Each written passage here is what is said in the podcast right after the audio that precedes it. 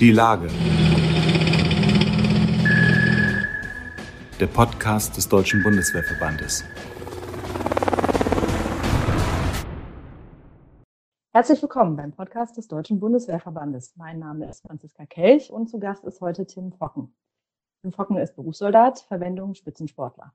In Tokio hat er dieses Jahr als Teil des Teams Deutschland zum ersten Mal bei den Paralympics teilgenommen, in gleich drei Wettbewerben im Sportschießen doch dazu gleich mehr. Erst einmal herzlich willkommen, Tim Focken, und herzlichen Glückwunsch zur Olympiateilnahme. Ja, hallo, herzlich willkommen, ja. Äh, bevor wir uns genauer über Ihre Sportart und die Paralympics unterhalten, können Sie vielleicht für diejenigen unter uns, die mit Ihrer Biografie nicht so vertraut sind, die drei oder vier Leute, vielleicht einmal ganz kurz erklären, wie es zu Ihrer für einen Berufssoldaten ja doch etwas ungewöhnlichen Verwendung als Sportschütze gekommen ist? Oh, das ist äh, tatsächlich ein sehr, sehr langer Weg. Ja, durch die Sporttherapie nach Einsatzschädigung in Warendorf ähm, wurden verschiedene Pilotprojekte auf den Weg gebracht und ein Therapieinhalt war, dass man durch Sport einsatzversehrte Soldaten mehr Lebensqualität einhaucht. Und ähm, ich war dann einer der ersten Teilnehmer, der mit einer Delegation bei den Bonnet Warrior Games in den Vereinigten Staaten teilnehmen durfte. Und da ist es halt so verlaufen, dass ich als erster Europäer nach acht Jahren Geschichte den Ultimate Champion Titel gewonnen habe. Das klingt Und, groß. Ja, äh, ist es wahrscheinlich auch. Ich hatte mich da mit dieser Thematik noch gar nicht auseinandergesetzt. Aber die, die da schon des Öfteren daran teilgenommen haben, war das die einzige Möglichkeit bis dato, wo sich Kriegsveteranen, einsatzversehrte Soldaten miteinander messen konnten. Also die wirklich körperliche Einschränkung, Schädigung und ähm, ja, des höchsten Grades ähm, ja, durch Sport ähm, wieder eine Aufgabe nachgehen konnten. Und andere Staaten wie USA oder Großbritannien, die haben dies schon viel, viel vorher gemacht, ähm, wie die Bundeswehr. Und äh, so hat die Bundeswehr äh, mit dieser Sporttherapie und äh, mit dieser Förderung oder Teilnahmen durch diese sportlichen Veranstaltungen halt einen Schritt weiter nach vorne gemacht. Und ja, ich war halt derjenige, der den Ultimate Champion Titel gewonnen hat. Insgesamt hat die deutsche Delegation richtig gut abgeschnitten und das ging dann halt medial durch die Decke. Der ehemalige Verteidigungsminister Thomas de Maizière hat uns ähm, gewürdigt mit, mit einem Ehrencoin und hat dann einen Wunsch geäußert, dass er sich einmal wünscht, dass ein einsatzversehrter Soldat bei den Paralympics startet. So, somit war schon mal eine Grundlage geschaffen worden. Und auf dieser Grundlage haben sich äh, ganz viele Menschen, die, die diesen Wunsch auch folgen wollten, daran gemacht, Grundlagen zu schaffen. Das heißt, der Sportreferent hier bei der Bundeswehr, der für die Spitzensportstellen zuständig ist, da musste mit ins Boot geholt werden. Die Spitzensportstellen, es mussten Rahmenbedingungen geschaffen werden, weil die Athleten, die ja noch keine Berührungspunkte hatten vorher mit dem Spitzensport, mussten ja mit null Erfahrung ähm, eingegliedert werden in die Spitzensportförderung. Aber das System Spitzensportförderung sah dieses Jahr gar nicht vor, sondern diese Stellen waren ausschließlich für Spitzensportathleten, die ja schon gewisse Erfahrung und Titel ja schon gesammelt haben und dahingehend weit besser gefördert werden sollten. Und ja, da mussten halt Rahmenbedingungen geschaffen werden, und auch die passenden Athleten. Und ja, man hat dann mich irgendwie auserkoren, hat dann geschaut, ähm, wo ich denn irgendwie Talent habe oder wie man mit mir denn in diese sportliche Karriere starten könnte. Ich bin dann, ähm, ich sag mal, breit aufgestellt gewesen. Ich wollte irgendwie ins, ins Schwimmen rein, Triathlon und das Sportschießen. So, und ich musste mich dann irgendwie entscheiden. Ich habe dann verschiedene Sichtungen gemacht beim Bundestrainer Ulm in, in Berlin.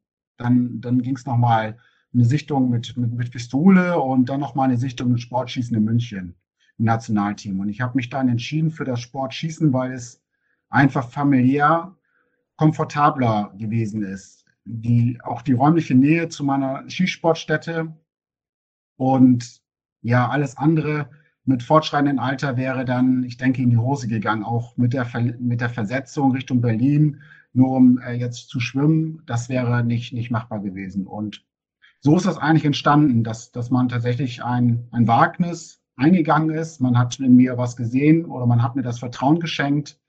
Und ich musste dann einfach nur noch arbeiten. Also viele Menschen haben für mich gearbeitet, damit ich diesen Schritt überhaupt gehen konnte und durfte.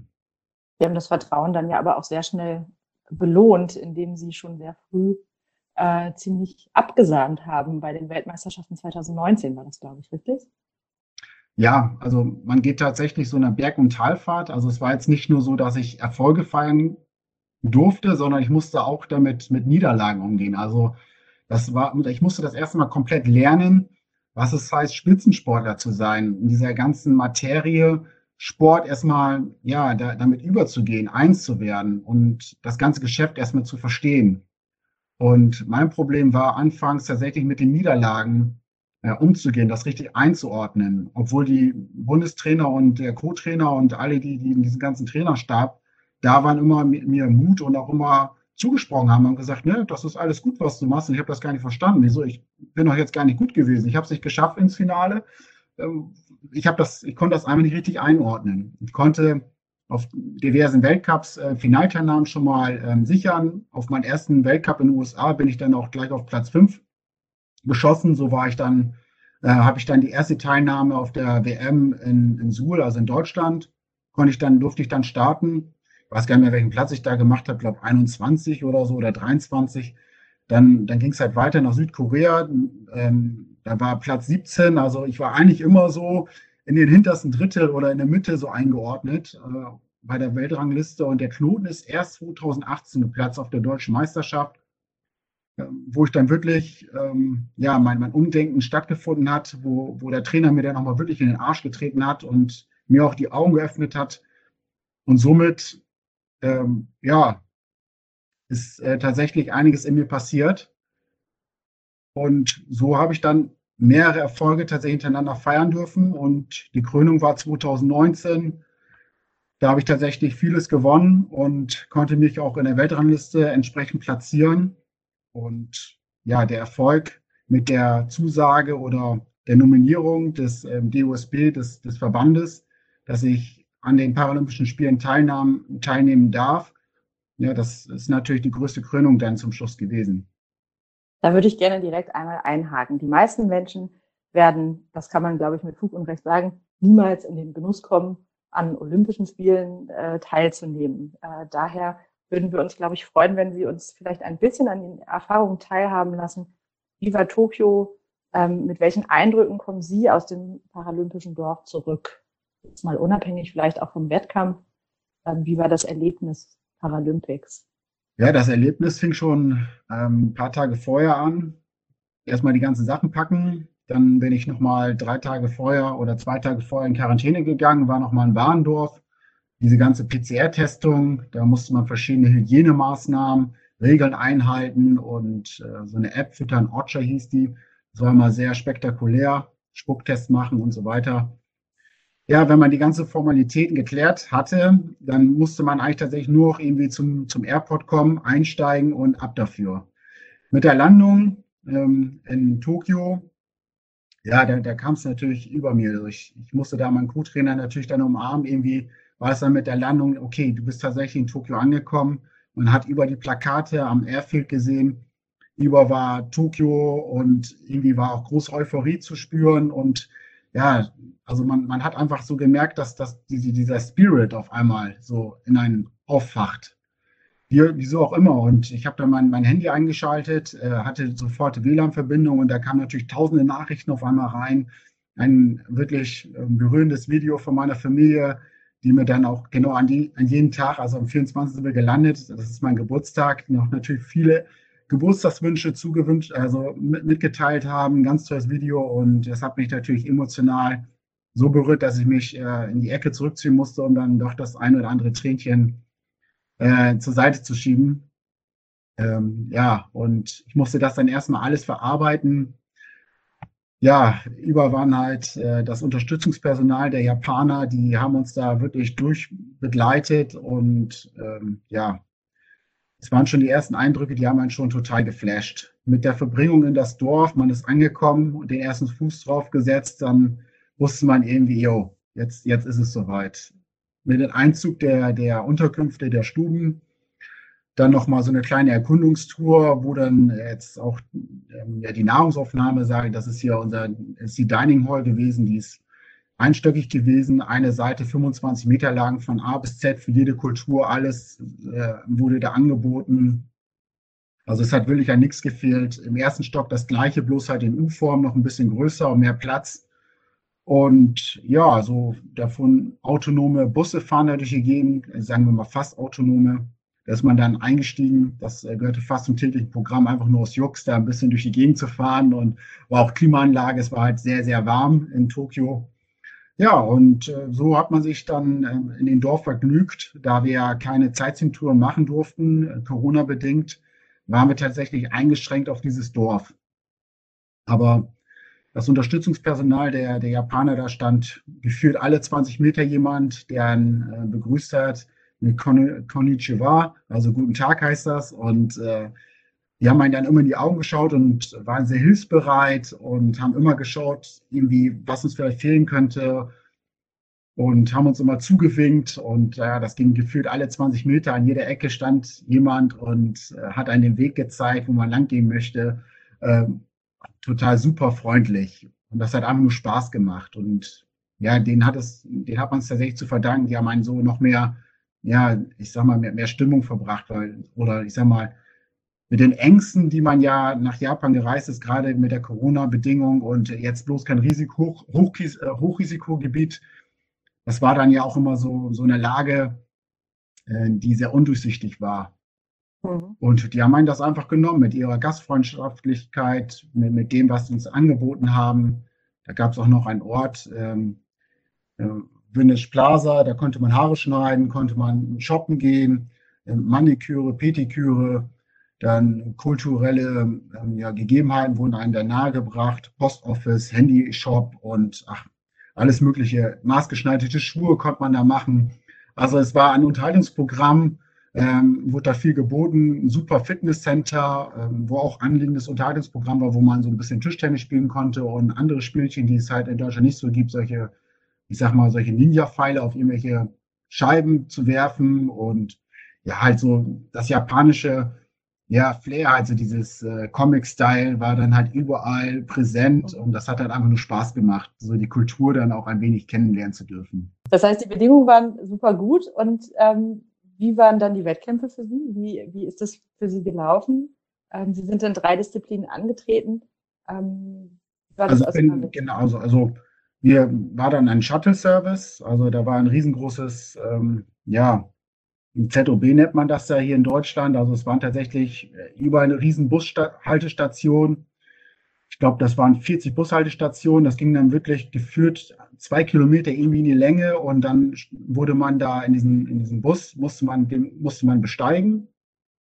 Der hat einen dann verbracht. Unsere Wettkampfstätte war ungefähr eine Stunde entfernt. Also so konnten wir dann noch was von der Stadt Tokio wirklich sehen und äh, das sogar noch ein bisschen mehr als andere. Also der Bus ist tatsächlich aus dem Dorf rausgefahren und ungefähr nach zwei Minuten waren wir schon auf der Autobahn. Und diese Autobahn ist nicht irgendwie einstöckig, wie wir es so kennen in Deutschland oder ebenerdig, sondern die ist dann teilweise auch fünfstöckig gewesen. Also man war dann auf der Höhe äh, eines zwölften Stockwerks. Also tatsächlich, man war dann auf der Höhe äh, zwischen den ganzen Häuserschluchten, musste rechts und links schauen und man hat gar nicht mehr so wirklich den Boden so gesehen, weil man auf dem, ja, im zwölften Stock war. Und äh, so ging das dann praktisch kreuz und quer hoch und runter, irgendwie wie so ein Knoten. Man schaut nur nach vorne, dann kreuzt schon wieder eine Autobahn über ein, unter ein. Und also wir sind tatsächlich mit dem Bus nicht einmal unten am Boden gefahren, sondern nur irgendwo im ersten Stock, zweiter, dritter oder vierter oder fünfter. Und so ist man durch die ganzen Häuserschluchten gefahren und wie wir die Wettkampfstätte erreicht haben, hat man immer noch kein Ende der, der City gesehen, also der Megacity.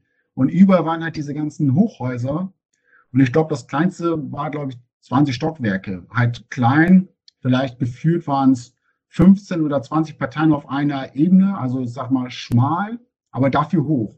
Und davon ganz, ganz viele. Der Wettbewerb an sich, wie, wie ist der aus Ihrer Sicht gelaufen? Aus meiner Sicht ist mein Wettkampf sehr gut verlaufen. Ich habe Wettkampfbestleistungen erzielen können. Mein Ergebnis war sonst immer ein Ergebnis, wo man mit sicher ins Finale eingezogen ist. Also die Zielsetzung war tatsächlich das, was ich geschossen habe. Dass es jetzt nicht gereicht hat, ja, das ist halt Wettkampf, Wettkampf ist halt so. Also es werden neue Rekorde gebrochen, neue Bestleistungen werden da erzielt meistens. Und ich war tatsächlich jetzt in einem Wettkampf drinne, da wo es halt nicht gereicht hat. Andere waren halt diesmal besser, wenn man das sportlich sieht. Und so ist es halt. Und alles andere, die Faktoren, die dir vielleicht eingeflossen sind, ja, die, die gehören jetzt einfach nicht dazu. Es hat einfach sportlich nicht ganz gereicht. Aber ich habe eine gute Leistung ähm, erzielen können. Es war kein Untergang, aber auch kein, kein Höhenflug. Ich habe mich in saubere Mittelfeld eingefunden. Die Zielsetzung wurde erreicht.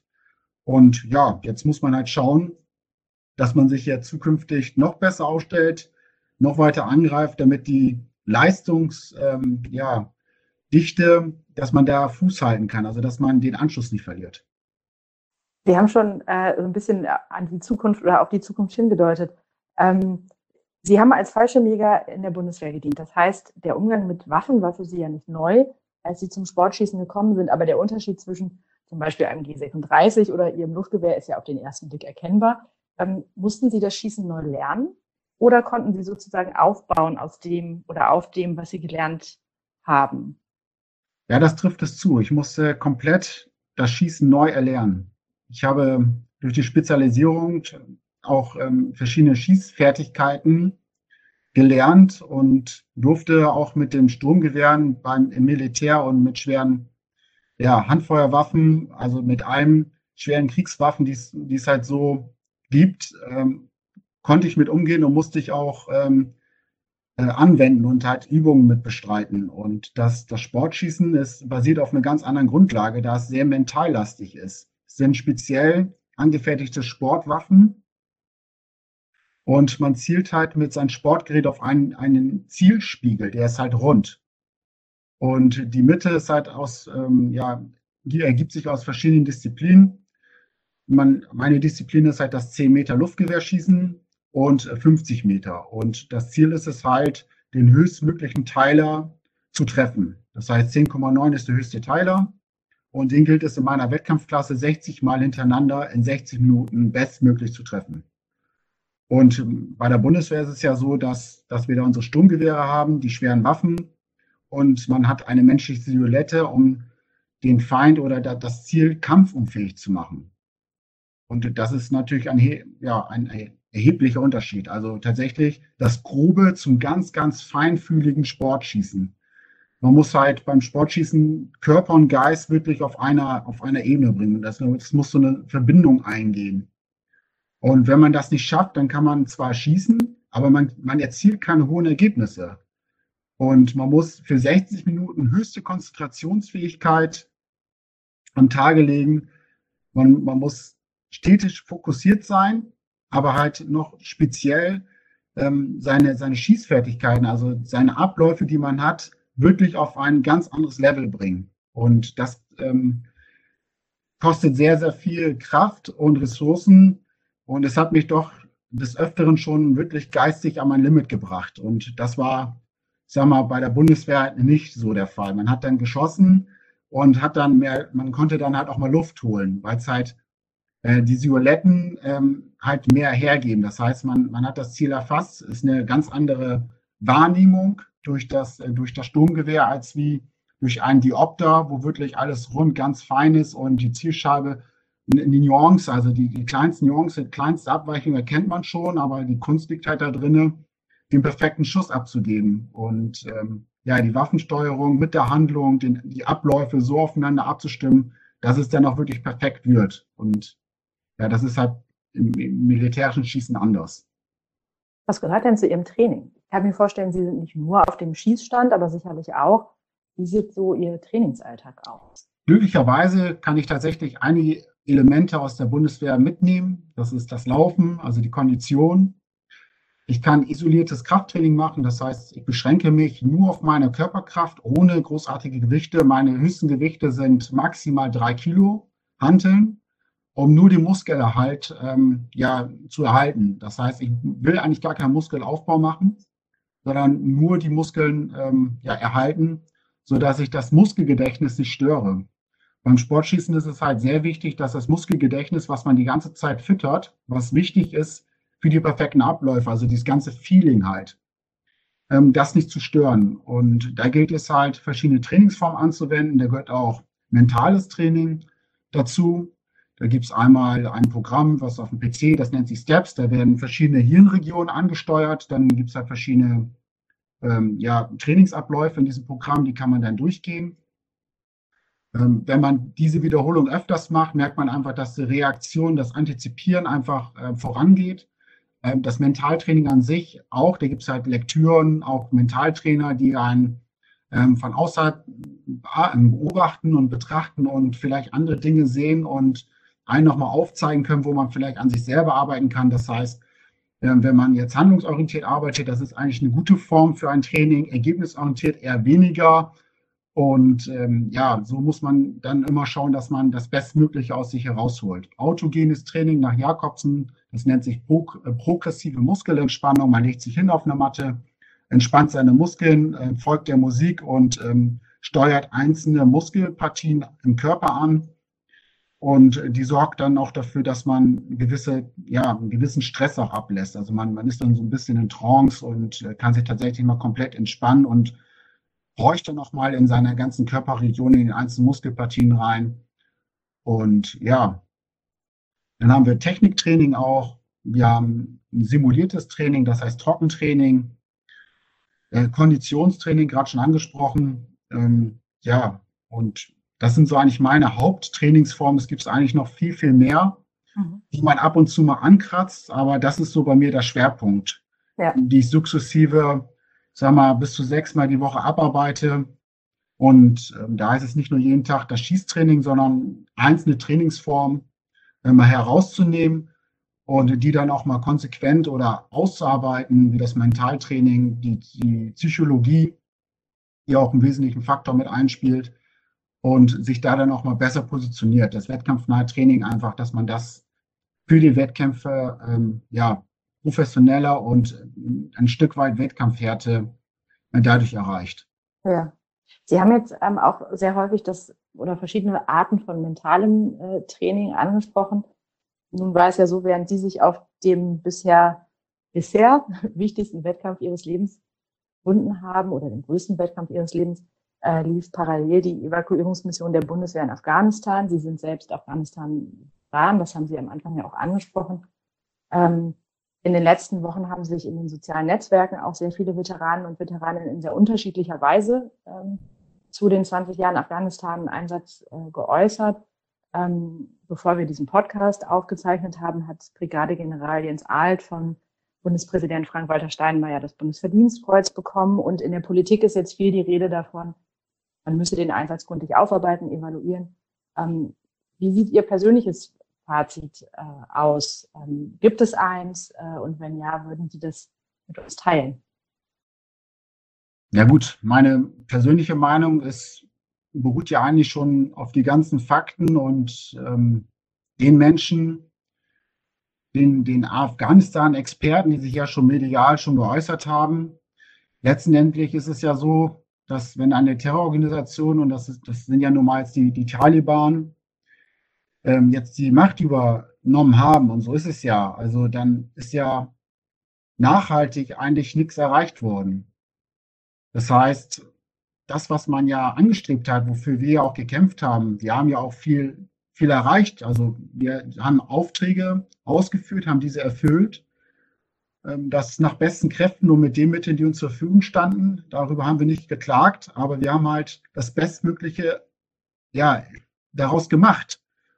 Und wir haben Teilerfolge erzielt. Und dass sich das jetzt so entwickelt hat, ist einfach nur tragisch. Es macht natürlich in ein, ja, selbst ähm, löst es einen Gefühlschaos aus.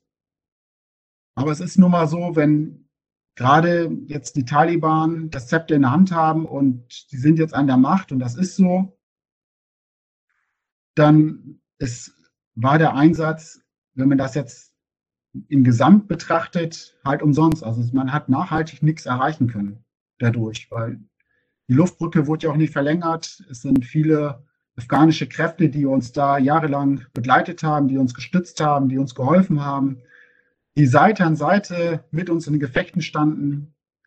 sitzen jetzt Teile noch da unten und ähm, es ist sehr schwer, diese, diese Menschen, die uns wirklich geholfen haben in, in der Erreichen der, der Ziele, die sind halt da unten mit ihren Familien und äh, das ist einfach nur tragisch. Es ist, es, es schmerzt total. Mhm. Und ja, schön wäre es tatsächlich, dass man die Menschen da dann noch irgendwie rauskriegt, dass da irgendwas politisch, ich weiß nicht wie, aber ich kann mir da schwer was vorstellen, dass da irgendwas noch erreicht werden kann. Und wenn, dann wünsche ich da einfach nur, dass sie da heile da rauskommen. Mhm. Vielleicht äh, blicken wir zum Abschluss nochmal zurück zum Sport und äh, auf Ihre Zukunft. Ähm, wie sieht Ihre sportliche Zukunft aus? Ähm, was sind Ihre Ziele? Ähm, was steht in der Zukunft von den Focken? Ja, mein Ziel ist äh, Paris 2024. Ich habe durch meinen Wettkampf bei den Paralympics so viel Feedback bekommen und so viel Kraft wurde mir geschenkt. Ja, dass es in mir natürlich jetzt noch mehr das Feuer entflacht hat. Es ist, ähm, dass die Flamme ist zwar in Tokio erloschen, aber irgendwie brennt es in mir jetzt noch mehr als vorher. Diese Berg- und Talfahrt, alles, was ich äh, erlebt habe, diesen Weg dorthin, das war echt beschwerlich und ich war sehr oft am Verzweifeln. Ich wusste auch nicht, ähm, ob ich dies noch länger machen kann. Aber jetzt im Nachhinein, nach meinem Wettkampf und das positive Signal, dass, dass man mit mir weitermachen möchte und in mir tatsächlich noch mehr sieht, ja, da sage ich ja, da sage ich nicht Nein zu, weil ich habe richtig Bock darauf, äh, mich weiterzuentwickeln und jetzt nochmal anzugreifen und ja, mich einfach nochmal sportlich auf einer anderen Ebene wiederzufinden. Und ja, solange es Spaß macht und das Ziel vor Augen ist und ich habe ein neues Ziel erfasst, das, ist, das sind die Spiele in Paris, dann werde ich dafür alles geben und mache einfach so weiter wie, wie im Vorhinein. Hoffentlich spielt meine Familie auch so mit. Das ist natürlich, ähm, ja, das Maß der Dinge, dass, wenn, wenn zu Hause alles gut läuft, dass ich dann noch so weitermachen kann, weil es fordert einfach extrem viel. Viel Abkömmlichkeit. Ich bin sehr, sehr viel von zu Hause weg. Meine Frau muss ganz viel hier alleine zu Hause regeln. Die Kinder sehen ihren Papa über der Hälfte des Jahres nicht, weil ich halt auf Trainingslager bin, auf Wettkämpfe. Und wenn ich dann zu Hause bin, bin ich dann doch ewig nicht zu Hause, weil ich dann ja mit dem Training oder halt ja so gebunden bin, was, äh, was halt mein Schicksal so ist. Ja, und das fordert halt viel Kraft und Energie und Verständnis. Und wenn das so beibe, wenn das meine Familie so beibehält und mich weiterhin stützt, dann würde ich das ja gerne so weiterführen. Also die Bundeswehr steht hinter mir, die hat mir schon mal ein positives Signal gegeben. Sportreferent war auch mit in Tokio. Ich bin happy. Der Bundestrainer hat ein positives Signal gegeben und ja, ich bin einfach nur glücklich, wenn, wenn der Verband das dann auch so sieht und das auch so weiterhin mitträgt. Dann denke ich, äh, sehe ich eine positive Zukunft. Denke, man merkt auch an der Art, wie Sie über Ihren Sport sprechen und über die Erfahrungen, die Sie machen, dass da absolut Begeisterung, Hingabe und ganz viel Feuer dabei ist äh, bei dem, was Sie machen. Von daher bedanke ich mich sehr für das Gespräch, Tim Focken, und wünsche Ihnen viel Erfolg für Paris 2024 und vor allem die Zeit bis dorthin. Vielen Dank, ja.